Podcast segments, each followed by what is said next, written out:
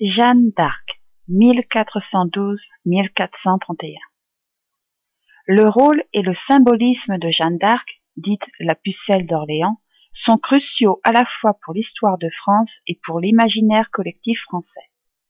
Son histoire est un mélange d'héroïsme et de magie.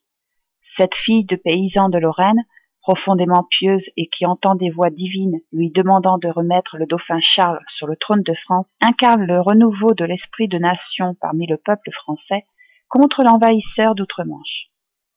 Au moment où Jeanne commence sa mission qui lui est commandée par Dieu, la France est sous la régence du duc de Bedford, frère d'Henri V, roi d'Angleterre. Charles le Dauphin, personnage faible et sans charisme, n'est reconnu comme roi que dans certaines provinces du centre et du sud de la France, ce qui lui vaut le surnom moqueur du roi de Bourges. Après plusieurs tentatives pour rencontrer le roi, Jeanne est finalement amenée au palais. Méfiant, Charles se déguise et se cache parmi la foule des courtisans, tandis qu'un autre prend sa place. Pourtant, Jeanne, qui n'a jamais vu le dauphin, se dirige aussitôt vers Charles et lui fait part de son intention de délivrer Orléans ville favorable aux Valois, mais assiégée par les Anglais. Après d'autres épreuves qui lui permettent finalement de gagner la confiance de la cour, elle reçoit une armée, un drapeau et des armes pour accomplir sa mission. Partie à la tête des troupes du dauphin à l'assaut d'Orléans, elle parvient à délivrer la ville en 1429. Son second objectif est de faire couronner Charles à Reims, une ville située en territoire bourguignon afin d'assurer la légitimité du prétendant au trône de France. Quelques semaines plus tard, elle réussit.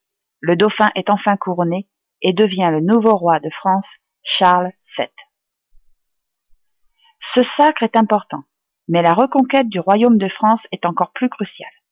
Charles VII hésite, et cette hésitation conduit finalement à la capture de Jeanne d'Arc par les Bourguignons à Compiègne, près de Paris, en 1430. Vendue aux Anglais, Jeanne est transférée à Rouen où elle est jugée.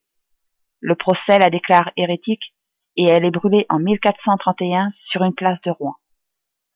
Au milieu des flammes, Jeanne criait encore le nom de Jésus. La mort de Jeanne d'Arc pourtant ne stoppe pas le processus de reconquête.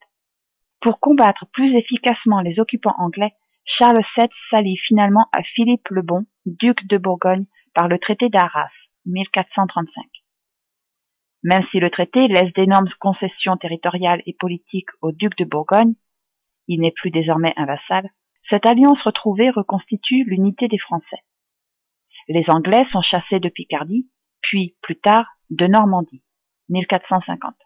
Et finalement, tout le sud-ouest est reconquis en 1453, y compris la Guyenne, autour de Bordeaux, où les Anglais étaient installés depuis trois siècles. Ces victoires marquent la fin de la guerre de Cent Ans. L'unité du royaume de France est achevée par Louis XI, le successeur de Charles VII en 1461. Le nouveau roi engage immédiatement la lutte contre les anciens alliés de l'Angleterre, représentés désormais par Charles le Téméraire, 1433-1477, duc de Bourgogne. Lorsque Charles prend en 1467 la succession de son père Philippe le Bon, le territoire qu'il hérite comprend non seulement la Bourgogne et la Franche-Comté, mais aussi le Luxembourg, la Belgique et la Hollande. Cette puissance représente une menace considérable pour Louis XI, qui sait que Charles rêve d'un État indépendant encore plus grand qui rivalise avec le royaume de France. Pendant dix ans, Louis XI et Charles le Téméraire s'affrontent dans des batailles. En janvier 1477 à Nancy, Charles est finalement tué au combat et ses armées se dispersent. Sa mort marque la fin de l'État bourguignon.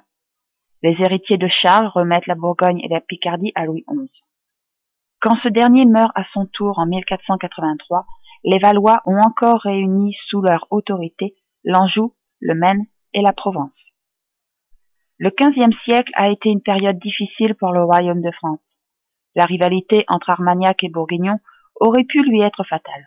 Pourtant, la France sort renforcée de ce siècle d'affrontement, et elle entre alors dans une nouvelle période, la Renaissance, largement suscité par un grand attrait pour le voisin du Sud, l'Italie.